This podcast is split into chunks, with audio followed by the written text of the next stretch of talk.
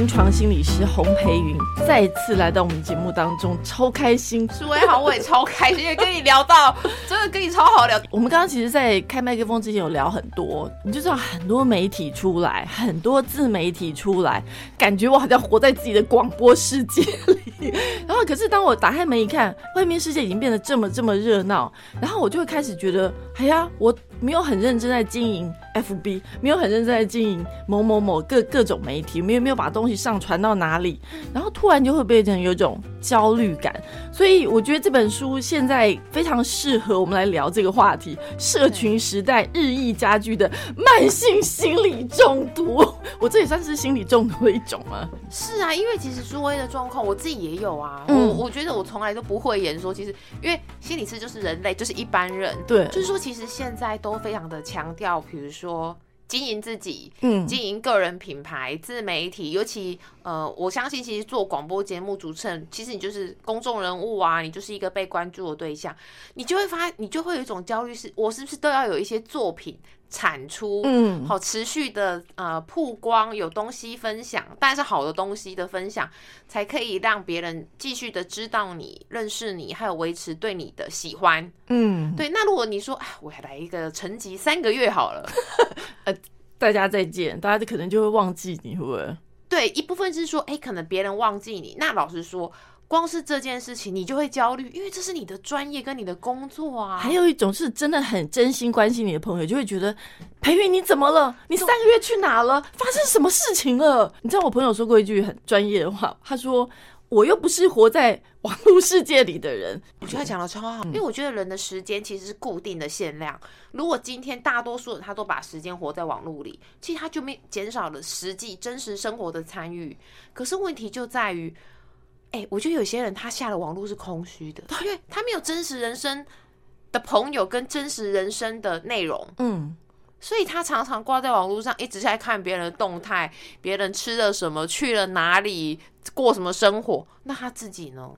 就你就会觉得寂寞孤单，有点冷，就觉得好像大家都吃喝那么多，自己都没什么，都都都没在干嘛的样子。对，而且就会微笑忧郁啊，因为其实通常脸书上就是社群时代分享的一定是正面的，比如说啊，哦，老公带我去哪里玩，然后小孩呃又有什么好的画作，然后考了第几名，那就会发现放眼望去，大家都好成功。对。而且你知道，还有一种状况，就是有些男生呢，他只要抛出带老婆去吃吃吃什么，然后小孩什么，他说好先生，好爸爸。然后我每次看，我现在以前也会上 F B 要抛这些，然后我说好啊，你是好先生，好爸爸，大家都这么觉得啊。我说可是你自己心里知道，说他不完全是这样，嗯，可是大家就会赋予他说你是什么，你是什么。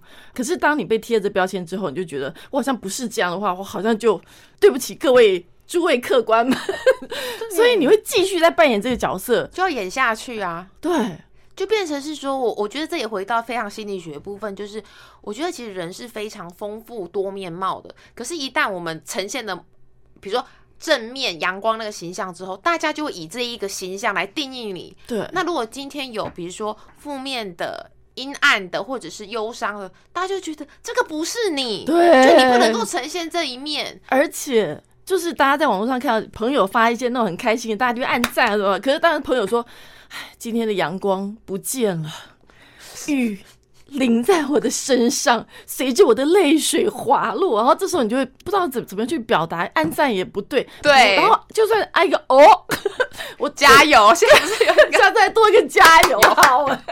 对，这种你知道怎么去安慰？对，其实我相信，呃，以心理学角度来说，在剖析这这些文字的时候，我相信他应该是需要帮助的一个讯号吧。对，我很有默契，我们一直都很有默契，真的。嗯，其实我我一直觉得，任何呈现的东西，不管是文字、画作，或者是说，你看他今天穿的衣服的颜色，嗯，其实如果你要仔细去分析，我觉得。所有的蛛丝马迹里面都是一个线索跟讯号，而且我们可以留意，有些人他层面呈现一些比较呃悲伤的讯息，是真的悲伤，嗯，可是有的人他反而是悲伤却呈现正面的讯息。今天我们要谈的就是微笑忧郁，微笑忧郁这件事，其实我一看到这书名，我很想知道说为什么一开始叫人人际剥削，然后这次在写这个过程当中。一直就有先定好这个主题吗？然后再写所有的内容，还是说写着写着，其实就觉得这方面内容刚好是很适合这样的一个主题？我有一向都秉持说真话，就是其实出版社在跟我讨论就是下一本书的时候，他们就找到这个主题哦，对，然后我们就是会讨论嘛，就觉得说，哎，真的哎，我觉得现在这个时代，尤其是所谓的社群时代，太多微笑忧郁的人，因为我们其实都会很习惯去报喜不报忧，对，呈现那个正面、阳光、积极、正向的那一面，那往往就是这个面具戴久了，这个正面的形象。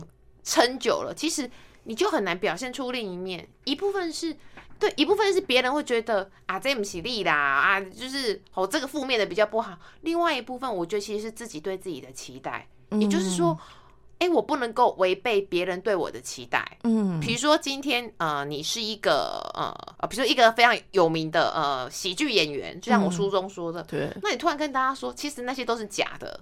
其实我超悲伤，我超忧郁的，我是重度忧郁症的患者。粉丝立刻掉一半啊，会觉得说，哎，那你之前那个是骗我们的吗？或者是说，哎，你怎么表里不一？但其实不是，因为他就是一个正常的人嘛，一定越有阴晴圆缺，就是会有开心的，然后也会有悲伤，而且甚至他就是演员啊。那演喜剧只是他的一个专业，这不是他的完整的全部的一个人嘛？嗯，对，所以就变成说，其实。呃，我常常用个比喻，就是很像就是一种上了神坛下不来，因为大家会很难接受。就像我觉得刚刚苏慧讲那个，你有分享到，比如说像是好爸爸、好先生的形象，可是他会不会，哎，也有比如懒惰做家事的时候，嗯，他也不可能随时都上紧发条，每天就是扫地机器人上身啊。这种这种就是你知道，有时候在路上不小心遇到网红，我真的是遇过，你知道吗？就在网络上形象就是哦，你知道好开朗，笑好开心，可是你知道他的面目表情就很就是就是没有表情，然后我就觉得，嗯，他私下怎么这样？马上帮他贴标签，你看我们这些我们这些呃酸民，没有，我们就我们也没有去酸，只是内心上就觉得，哎，好像是不是同一个人。就像我们常常，比如在节目上嘻嘻哈，然后我每次跟大家跟听众分享说，其实我是一个很内向的人，然后就没有人要相信，我也很内向啊，是不是？哎，就对你，其实你刚才讲的时候，我就会想到你，因为我看你 FB，你就是瑜伽，对，然后运动、出国，然后自己一个人过得非常光鲜亮丽，就是我自己一个人是真的蛮开心的。你有你有写过那种是就心情不好的文章吗？就是也是有啊，像我现在越来越。越赶不能说越赶，就是说就去讲写到说我可能之前离婚的经验。那当然离婚一定是不会是我说会离婚，一定是之前有发生了很多不愉快、伤心、难过，甚至是很愤怒、悲伤的事情。那我现在就是慢慢的会去写一些自己过去的经验作为一个分享啊，就是或是说我不可能从小到大都哦顺风顺水，活得开心快乐。那那我干嘛来？对不对？我我觉得。我现在就是在国外出国，就是旅行打卡就好啦，就是干嘛有怎么会有这么多的生命感触？我觉得这是要慢慢慢来。比如说，我现在一次一次要逼你说，培宇，你把当时的经过讲一下，你你会觉得有点，我觉得那是个人的历程当中会慢慢才会想讲一些一些一些，对，不是立刻说要我马上掏心掏肺，我把过去那个那东西全部讲出来。我觉得。是会慢慢的，就想讲多少。我觉得当一个朋友也是这样吧。有些事情你真的不想讲，有说哎，你说你说，我就是不想说。虽然我心情不好，需要你陪伴，但是我不一定想说。是，而且我我觉得变变说，我在脸书虽然就是分享很多，呃，我说就比例来讲，我觉得书会观察就是非常的仔细跟细腻。就是说我分享的当然是正面的、积极的、鼓励的东西多。那是因为某个程度上哦，就是。我觉得我的个人脸书，尤其是我的粉砖，那当然是一个比较公众的平台嘛。嗯，它不是我拿来讲说，哎呀，我今天赶不到垃圾车，就是这一类的话。就是说，我我觉得在某个程度上，它是我的一个算是分享知识跟分享生命观的一个平台，所以我不可能把。全部就是我生活大小是，今天早上吃了什么，然后喝了几公克的牛奶，就是不可能写这种东西。网红都这样哦，开玩笑，可能我可能我给我自己的定位是比较偏知识性的分享，真的是这样的形象就是这样很知性的感觉。对，但是某个程度上我会去提到一些我过去生命经验，比如说跟呃跟爸爸妈妈的经验呐，比如说以前就是非常的权威，然后就是那个呃升学压力很大，我想自杀或什么的。我觉得我我愿意再去分享这些事，因为我想要呈现是我是一个完整的人，嗯，就是我会有开心、正面、阳光的的一面，比如练瑜伽、出国旅行。可是我也有我自己曾经经过的悲伤嘛，比如说经历婚变，然后那时候也会有一些呃想不开的念头，然后到后来怎么走过来，然后甚至。我觉得比较成功的部分是，比如说跟爸爸妈妈的关系，嗯，就小时候会很不谅解，说哇，升学压力这么大，闲啊，就是一个班上也只能有一个第一名啊，不可能全班都第一名嘛，对不对？嗯，而且我小时候那个压力大到是说，哎，我爸妈他不能够接受说别人作弊，哦，我考不好，哎，别人作弊你考不好，意思就是说我没有同流合污，所以我相对起来，比如说班上假设那个。功课好的联手作弊，那我这种孤军奋战的，当然，哎，你跟我一样，我也是不作弊的那种，哎，对，就是说，爸妈会责备你说你怎么不去作弊哦？不是，爸妈会觉得说你管人家作不作弊，你要考好就对了。可是问题是我们班作弊的人是聪明那一挂的，你知道吗？啊，聪明还要作弊哦，所以我才会觉得说，爸妈，你至少你同理一下，我没有同流合污，好这一块，结果不是，嗯反而会说你管人家。人人人家是怎么样子，然后你就是要赢就对了。我就觉得说，天哪！我那个维持自己当亲友，没有被鼓励支持之外，还反而被捅了一刀。我超懂那种感觉。你知道，我我现在要要透露我妈的事。你这种感觉，你知道我小时候呢，我那时候小时候也呆呆，然后我就看到那边有那个在一个板子下面有两三百块，然后我走上，然后就回到我家，然后跟我妈说：“妈，我刚看到那两三百，我都没有捡哦。”我妈说。干嘛不剪啊？你俩加工，对不对？连 连你都骂我。我小时候，可是你有没有觉得很很很委屈？对，但是当时我就觉得，妈妈你不鼓励我，我是一个这么正正直，对，没有被鼓励到，我觉得有点像那种感觉，反而被骂。你知道这种小孩心里会不会有偏差？我未来我我觉得你会有一种很混淆，而且重点是说，我会觉得说，其实我们真的是在做一件正确的事情，嗯，可是没有被说鼓励好棒棒之外，反而还被骂说啊，你怎么就是怎么这么笨，或者是说，哎，你怎么就是这么傻、这么呆，或这么我我反而会觉得说，其实爸妈会给我们那一种就是让我们混淆的价值观，嗯，就我我我觉得这样子，而且反而会觉得说，我没有得到一种支持。嗯，就是说，哎，我做正确的事情，反而没有被支持、被鼓励，反而好像还间接的，就是说，你好像应该去做一些比较偏的事情。嗯，对。其实我相信很多就是同学、学生一些小朋友，就是家长好像都希望你是一个什么样的人，然后可能小时候呆呆的时候，你就就会遵照着爸妈的方向去前进，可是你内心当中其实。并不是开心的，然后这种情绪可能压抑到某个年纪的时候，你就开始反叛，你可能用呃花俏的造型啊，或者某一种方式去。离家出走之类的，这我不敢讲，万一我女儿听到怎么办？好，赶快赶快剪掉。没有，就是总是会有一些，就是小孩不愿意跟你说的东西，就是小孩子看起来好像没事，可是你根本不知道。我相信很多那种连续剧啊，或是很多那种家庭的状况，最怕就是家那个老师打电话来，然后告诉你说你孩子怎么，说不可能，我孩子怎么会干这种事？这种剧情为什么超级常见的？这其实可以分，就是在我们《微笑忧郁》这本书当中，其实是算是这一类的吧。对，因为比如说像是资优生，就是这个学生哦，这个孩子在学校的表现哦，品学兼优，哇，还非常的就是呃，非常热心助人，都会帮同学干嘛。可是没想到他其实已经忧郁很久了。嗯，比如说他可能因为资优生的光环单，就是已经笼罩久了。别人说，其实某个程度上，他不一定这么的喜欢读。教科书嘛，他可能有更多他自己想要做的事情，比如说，哎，我比较喜欢画画，我喜欢音乐，或者是我喜欢体育类的东西。可是问题是，都已经过了这么多年，我都已经哦，比如快要四十岁了，可是我觉得升学压力从来都都没有真正的。减轻，而且真正的去鼓励学生说，你可以去更投入跟去从事你有兴趣的，而不是那些那些科目，然后那些数字、那些分数、成绩所代表的东西。我觉得其实没有特别的减轻哎，因为我觉得好像还是常常会有那种哦，学生就是我一定要考很高分，然后不管是台湾还是香港，然后三不五时就会传出那种学生就是想不开结束生命的一些新闻嘛。嗯，其实讲到这个东西，其实除了功课之外，还有就是现在非常多霸凌。我有一个朋友，小学。他的小孩小学六年级，然后就就被网络霸凌。对 对，你知道小孩子世界不是像我们以前当年的小朋友哎，他们现在真的就很多那种哎看不爽、看不喜欢那种排挤你。对，我不知道是因为现在的网络的关系，还是电视的影响，我相信都有。就是会提到这个问题超好的，也就是说，因为我其实我有一群就是呃工作的，比如辅导个案，就是学生嘛，就是从呃国小、国中这些都是。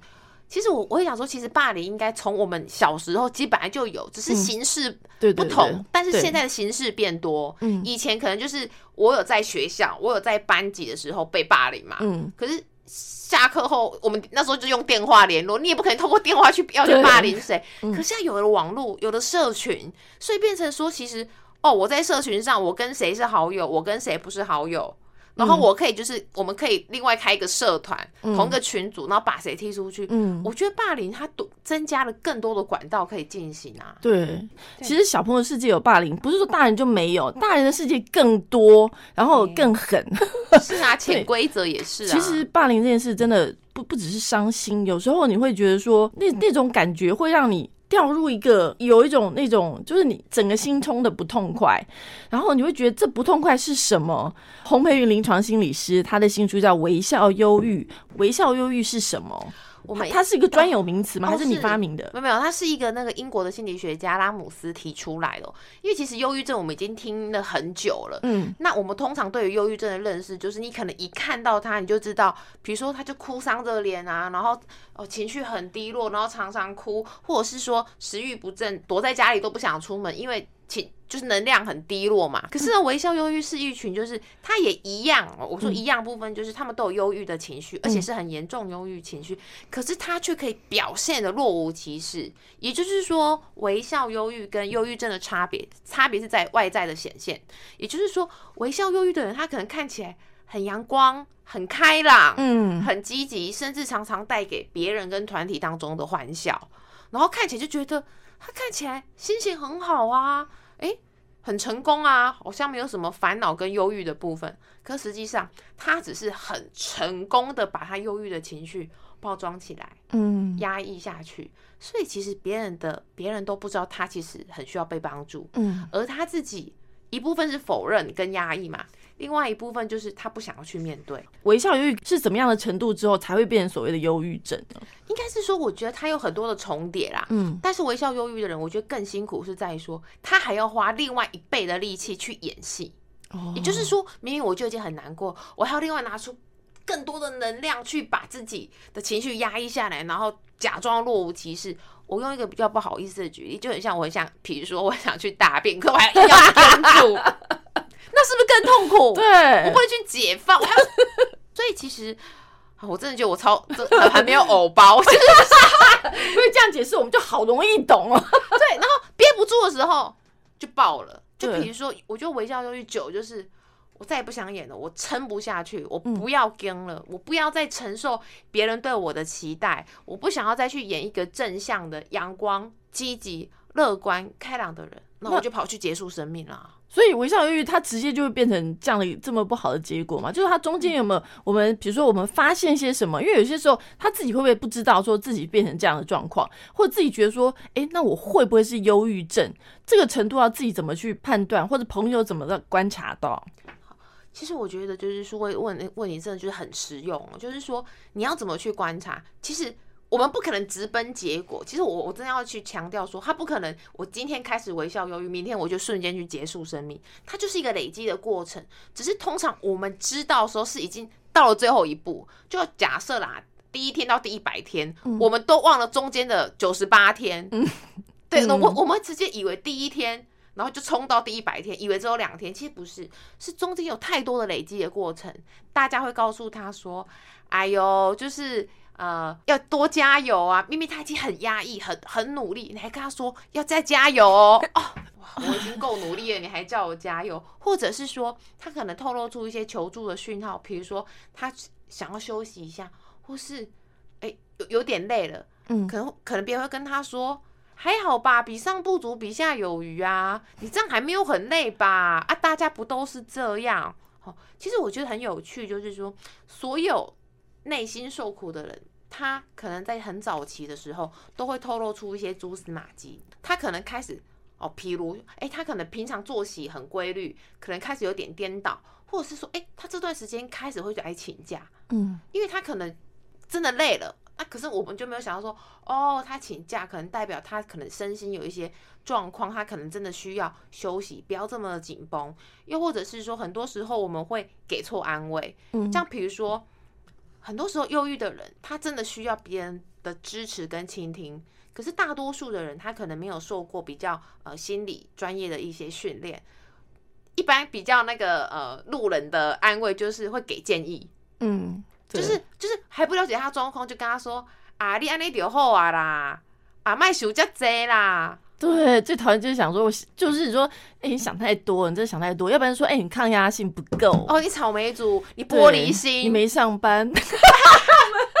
你知道没有上班的常会被人家羞辱，你知道吗？家庭主妇明明是个这么辛苦的工作，但辛苦对，然后常哎，你翻什么白眼？超辛苦！我超级同理 家庭主妇，你当过家庭没有？因为我妈妈是家庭主妇啊。对，因为我本身就是个 常常被羞辱到的家庭主妇。你知道，常常有时候先生他也不了解你在家做什么，他就觉得你在家没事啊。然后呃，外面的朋友就会觉得说，哎，你们家庭主妇那个什么，就是你知道我们外面工作多辛苦啊，你们还在那边什么烦什么累，跟你们这些这就是没就是没有抗压性，没没经过世面的人，所以，我我觉得家庭主妇真的那个辛苦是在于说，你的所有的辛苦跟努力根本不被看见，而且还没有被兑换成一种等值的报酬。对，然后大家就觉得说，你用不用出去，比如说朝九晚五，然后你也没有所谓的主管，可殊不知主管就是你的家人啊。嗯，如果你没有在家努力的付出，怎么可能回到家可以一尘不染？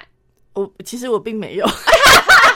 我们家还挺乱的，但我就会跟我先生说，就是没办法，你知道我我已经尽力做，但我能做就是这样，我也不想给自己压力，这样还好吧？你知道有些人是这种一定要一尘不染，他可能本身不是就是不是个勤劳的人，但是他。大不过大部分应该都是勤劳人才会这么做，对啊，我就给自己个理由说，我能做就是做到这这样。那我现在也是，反正你要娶我就要接受嘛。可是我觉得你这个态度超棒的啊，因为我觉得很多家庭主妇让自己会微笑忧郁，就是说他对于自己的要求过高啊，对，就变成说其实可能他不一定要煮三餐，他就觉得。我既然是家庭主妇，我又不用出去上班，那我就要亲自准备三餐。我一定要去看那个玛莎的食谱，然后看谁什么什么什么怎么什么做菜的一些节目，然后我一定要哦亲自的帮孩子料理，帮先生做好什么。可是其实任何人都知道，你只要下厨过，你就知道，你光是去买菜、备料、洗、切、煮，最后收拾。对人生，你一整天都在忙这些。你看那些网红，他们在拍那个片，不知道后面忙多久，然后一大堆盘子，我就想说，我看到那盘子，我想说，在家怎么会能这样弄？我们我们看到可能一个瞬间，一个很美好的摆盘跟呈现，它殊不知前前后后可能是三五个小时就这样耗下去。对，可是你知道，往往我们都是被所看到的东西迷惑，觉得哦，他这样子就是因为他努力，他就是到这样。那我们这样就是因为我们不努力，或者我们做家庭主妇就是因为我们不不够好，给自己的这些压力之后，你就会开始开始心情就不好了。对，嗯。今天我们在节目中呢，分享这本书叫做《微笑忧郁》，是临床心理师洪培云他的最新著作。为什么会造成这种忧郁的感觉？其实就是因为是要求完美的人吗。对，我觉得才会有这样，自我要求很高，完美主义，还有非常的负责任，怎么都是我？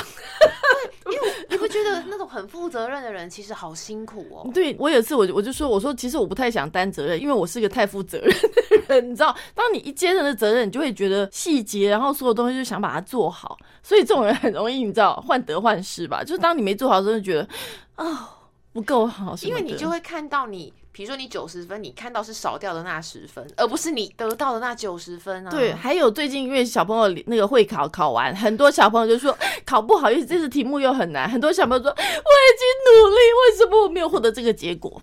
这个这句话，其实我们当然也会也会遇到，全世界人都会遇到。其实我觉得人的一生哦，从小到大，可能小朋友有所谓的会考，可是我觉得人小从小到都是要对抗这个过程，就是说你怎么在那个得到跟失去。要得到跟没得到当中去调整那个平衡，嗯，因为我比比如我也很想要就是在家躺着，然后就有钞票从天上掉下来啊，可是而且我可怜的待机啊，嗯，对啊，就是你要工作，然后你有可能有些因为很忙碌，所以失去了一些时间跟自由，那可能有考好的部分，没有考好的部分都有啊，嗯，而且老实说，我自己一直觉得就是说，我现在就回头看学生时代，就觉得成绩真的算什么呢？是不是？其实在这本书有提到说。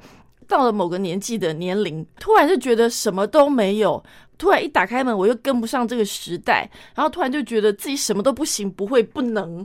这时候也会很容易陷入这种微笑忧郁的情境当中。会，因为其实我觉得人的一生真的就是一种持续的学习、成长、抗战、突破、挑战、沉潜，这一个一个反复的过程。就是说。呃，我在书中有引用到有一本书叫做《转变之书》的一个比喻，他是说，其实以前我们的习惯都会对于人生的想法是一个直线上向上嘛，嗯，的一个过程。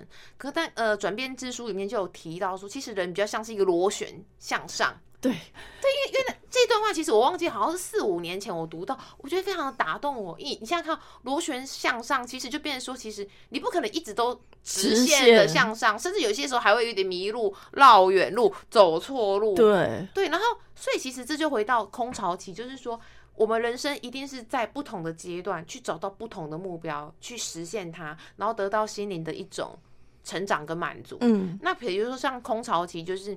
可能古早时候，当然我相信每个时代的爸妈可能真的都对自己的孩子有非常多的呃责任感，有很多的自我要求。可是这个状况就变成，哎，孩子长大了，离家了，嗯，哎，我我的人生就没有什么重心跟目标了，因为我以前赚钱养家就是为了供我的孩子读书哦，能够呃有好的一个教育的资源啊。大部分的他的专注的点都不是在自己的身上，嗯，然后等到孩子大之后，我突然发现，就会突然发现说，哎，天哪！那我接下来要忙什么？要做什么？对。然后，然后比如说你说，哎，那我，哎，要不要去运动？我去学个兴趣。我我说一句很真实的话，就是如果你没有趁年轻中年的时候开始培养，嗯，等到孩子长大之后，真的会不知道培养什么。原因是因为挫折感，嗯，因为所有的人都是一样，包含我自己也是一样。如果你要学一个东西，你没有从相对年轻的时候开始尝试起，嗯，你要突突然开始学一个新的语言，就觉得天哪，要背单字好难哦，或者是说想要去尝试爬山好了，体力没有从年轻的时候开始试着培养，就会觉得天哪，我都跟不上，我好容易累哦，就会想放弃，嗯，所以变是说，能不能任何的人生阶段都开始把一些注意力回到自己的身上，回到自己的身上，对，就比如说。哎，你以前小时候，你可能对什么东西有兴趣，就多多少少有一点点的接触。嗯嗯，你不一定要成为大师，可是你至少就是觉得，哦，我以前小时候也许喜欢画画，我不一定哦，现在就变成画家。嗯，可是至少有一些有趣的画展，你可以加减看，看久了之后，你就觉得，哎，小孩子大了，也许你不用再把钱用在孩子身上，那你可以开始来学画。嗯，哦，就比如说有一些坊间的一些课程。你可以去，哎，可能八百块一堂课，OK 啊，就去学学看嘛。哎，你可以从开从以前都是看画展，好，才还还看免费的哈。对，然后开始的回到自己身上，就是，哎，我以前小时候好像也蛮喜欢画画的。我开始去上一些房间的一些绘画课啊，压克力的课啊，油画课、水彩课，呃，什么素描很多，哦，然后或者是说运动类的，哦，爬山很累。那能不能先从可能健走开始？嗯，对，就是对，不要一次跨太多步。对，因为老实说了，我觉得我我我我在讲，讲给大家听，我也在说我自己啊。如果说我今天我没有一个，比如说瑜伽的习惯的话。你真的叫我去爬山，我也觉得哦很累，因为我最近开始在尝试爬山，嗯，我就觉得老天爷啊，这，爬才才爬到那刚开始就想说什么时候会结束？是啊，讲到瑜伽，你知道我我那时候以前我刚上瑜伽课的时候，我每次一开始在做那个那个下犬式的时候，我那时候就开始想什么时候大休息。可是你知道，但是度过了那个，就是终于坐到后面的时候，我就会觉得，哎，怎么时间过很快？所以我那时候我就在想，说我是是不是不够爱这个这 这个运动，但是我觉得有些时候就是你知道这个东西对自己好，你还是有时候就是撑过那个时间去去完成那个运动。但是我还是觉得最重要是一定要喜欢哦，你可以去多尝试。我觉得你讲到一个超棒的点，就是说其实我我一直我也常常在分享说，在在很多人跟我说，哎，可是我就不喜欢运动，我不喜欢什么什么。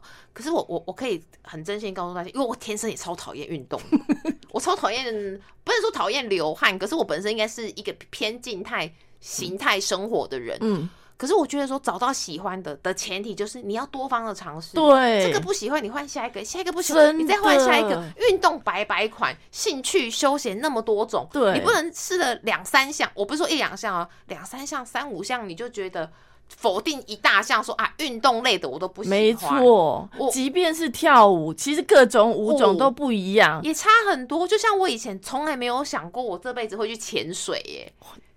好强！你你像 很厉害，你一定是很怕水的那种人吧？我不至于怕水，可是我本身有点懒得跑那么户外，我还要换换泳装，一堆装备，而且那个装备十几公斤。对，我记得我那时候去潜水玩的时候，我就想说：天哪！我真的光背着潜水装备走一圈，我都觉得人会瘦很多公斤，也好累。所以你第一堂课、第二堂课有没有想说不想上了？有啊，我就觉得说，我干嘛跑到跑到龙洞这么远的地方，然后背了十几公斤的装备，然后我这是用爬的哦，因为太重了。嗯，我我记得那时候上岸的时候，还说有没有谁可以拉我一下？这每一个人都负重很很重的东西。对，那为什么会当初会想到去潜水呢？我我觉得其实生命很有意思，就是说永远都有新的尝试。嗯，我我记得那时候我会去潜水的契机很好笑，就是。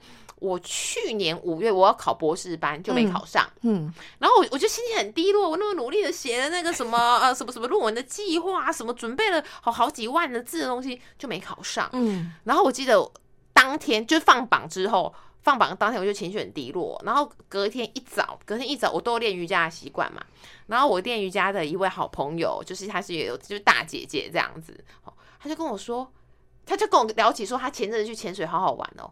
然后我就为了转移注意力，就跟觉得人生有重心、有目标，我就想说，哎，反正考不上博士班，我就省了学费嘛，是不是？我就来学一个潜水吧。哎，真的是缘分哎。对，而且我当天哦，就是一知道这个消息，我当天好像是傍晚，我就跑去报名了，赶快去缴钱，很很有很很很积极耶，很有行动力。因为我就想说，反正假设同样一笔钱，我不能拿去当呃，可能以后读博士班的的注册费、学费，那我去学潜水啊。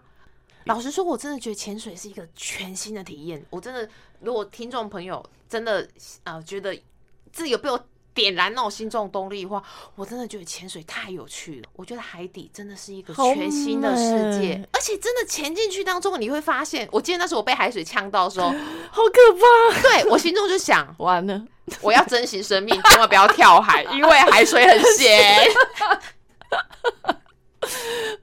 我这死命的咬着那个呼吸器，我就觉得天哪，这海水实在太咸了。你你在海里面有没有在那个很安是很安静的感觉吗？你会觉得你到了另外一个世界，这这跟游泳潜在水里的感觉又完全不一样，完全不一样。你在那里面有没有突然顿悟些什么事的经验？超多。举例一个，就像我说，真的要珍惜生命，因为老实说，我觉得你在海中是完全不可测的世界。我只要比如说一个氧气筒没气了。或者说，因为我那时候很，我现在还是很菜啊，就是又有教练带。如果教练突然不鸟我，老实说，我的生命是可以随时一个瞬间就失去的。嗯，所以那个时候我真的彻底体验到，说我什么时候我完全是与自己同在。也就是说，哦，我我生活在生活当中再多的烦恼压力，可是，在海中的我真的是来到一个完全不一样世界。因为陆地上的生活在那个瞬间几乎是与我无关呢。嗯，因为我可以一个瞬间。我可能就因为没有氧气，我就离开这个世界了。嗯，所以我突然会觉得说，哎，天大地大，有什么事情比跟自己同在，活在那个当下最重要？嗯，比如说你，你说假设我担心，比如说房租没缴，譬如啦，哎，老师，那也是回到岸上的事啊，对不对？好，比如跟呃跟谁吵架，老实说，我觉得，我觉得在那个当下，在海中那个当下，因为我记得可能是十五米深哦，嗯，十五米深，十六米深，我突然觉得。哎，那些真的是鸡毛蒜皮的事情哎，有有有什么好过不去的？我不是说大家的烦恼是小事，而是说我再怎么样过不去的事情，我突然在那一个瞬间，我都觉得没有这么的严重啦。嗯，其实很多人说运动可以让心情变得比较好。我觉得真的是这样。我每次，比如我去上舞蹈课，我上完之后就觉得，哎，心情就很好。而且我还觉得一件事会让我很开心，就是学习到新的东西。当然，有些新的东西你可能会踩到地雷，但是真的是多尝试，一定会找到一个喜欢。对，因为其实我也觉得很幸运，就是说，就刚才说，我觉得生命当中很多的契机。如果今天我博士班考上了，我就没机会遇到潜水了，是不是？对不对？然后我现在就想想，对啊，其实。去潜水比较好玩，不是？之后就要开始记录论文的地狱啊，对不对？但是我觉得的确是这样，因为生活就是你让自己不要忧郁，其实就是要让自己开心。对这本书当中呢，裴云他其实有讲到一个创伤重塑大脑这件事，因为我刚看完一个连续剧，有一对夫妻呢，他们本来就是要分了，然后那个先生是外遇的人。然后太太呢，就终于有一天看到有人寄照片给他，你知道那种冲击感。她常常知道先生可能在外面花天酒地，可是她没有看到照片。当照片传到手机的时候，呀，冲击很大。她直接把东先生东西丢出去，她就说我要离婚了。可是先生就说要挽留她，先生就说这个呃，就是用很多方式重新追她，然后两个又回到重新恋爱的感觉。终于呢，他又再接受他先生，然后两个就又在一起。后来有一次呢。他先生的手机又响了，然后他先生出门的时候呢，跟他说完拜拜，然后一到车上看人家手机就笑了一下。他看到他先生的表情，他想说他在看谁的回应？你知道他的内心当中那个伤又回来了。对，然后最后他就跟他先生说：“他说我真的没有办法，我觉得我已经度过了，因为你的爱，我又又回到我们那种感觉。可是我觉得我伤没办法，有些伤是不是？即便你你要靠恢复，不是那么快，就是。”是不是这个就是创伤重塑大脑的一个，也算是呢？会影响，这一定就是说，应该是说，不管是创伤正向的经验或负向经验，一定都会影响我们大脑跟我们的神经。嗯，可是可是其实用一个比较简单比喻啦，哈，就是说，当你重复经验什么样子的经验，你就会让那边的神经的连接更活跃。比如说，比如说反复经验到，比如说负面的事情，或者是一次性但是很强烈的，它就很容易被 Q 到那个负面的情绪。嗯，那相反的，如果今天我们比较常去接触正向的、快乐的、愉快的、愉悦的刺激，哎，这就是主动去建立就是正向的连接啊，就是暂时先忘记那些事情，去另外一个环境当中。先切断那个负面的连接，嗯，然后也让你正向的那个情绪的那个神经的连接是比较活跃，可以建立起来的，嗯，所以其实我觉得，呃，在这边也可以小小分享。我觉得其实当大家可能呃看的一些比较会影响心情的连续剧，所以其实我一直很告诉，呃，很很很愿意分享给我的读者，就是说，嗯。如果你看的什么比较负面的，嗯，其实你要看一些正面的来平衡一下，所以真的会影响哦，会影响，而且它它会不知不觉当中，但他的也在形塑你的认知啊。比如说，哦，人性都好险恶，可是其实我要强调，就是说，其实人性是丰富的，它有不同的面貌。比如我今天我都看一些什么妻子的诱惑，我比如那个年代小时候嘛，啊，夫妇的世界，你就觉得，哎呀，天下乌鸦一般黑，哦，人性不可信，然后什么。其实我们就会对人性种下一个很潜在的负面的认知。你知道裴云他的脸书粉丝页其实有推荐一些好看的电影，然后一些其实大家可以 follow 他的粉丝专业，是 搜取名字就会知道了。在这本这本书里面，我应该看很多金句，也是想要做更好的自己，就是否定现在自己。其实我们最重要是要认识自己，承认自己。我们都受到过去的影响，但是我们不是受到过去所决定。对，过去就让它过去。但是呢，呃，就像彭云一直强调，当下的每一个意念其实是可以影响、改变未来。真的，真的，因为我我常常就觉得说，不只是我看着我工呃我的工作时候的个案，我觉得包含我自己也是一样啊，就是。不要，我常常都说，其实我们不要被过去诅咒。就是过去当然可能会经验过一些不好的事情，可是过去发生的事情，它不会决定了你的未来。嗯，因为如果它决定好了，那我们现在努力干嘛？对吧？就就就就已经觉得呃，未来就已经那样啦。其实我觉得你只要愿意现在开始改变，去尝试一些新的东西，你的将来一定是可以朝更好的地方，或者是说你喜欢的方向发展。对，没错，要笑就要开心的笑，要笑的彻底，笑的开朗，是真正打心里的开心的笑。我相信这是每一个人都想要真正做到，但虽然有时候并不是那么容易，可是我觉得至少有一个目标是在那边。对，今天的节目中非常感谢微笑忧郁的作家，也是临床心理师洪培云来到节目当中。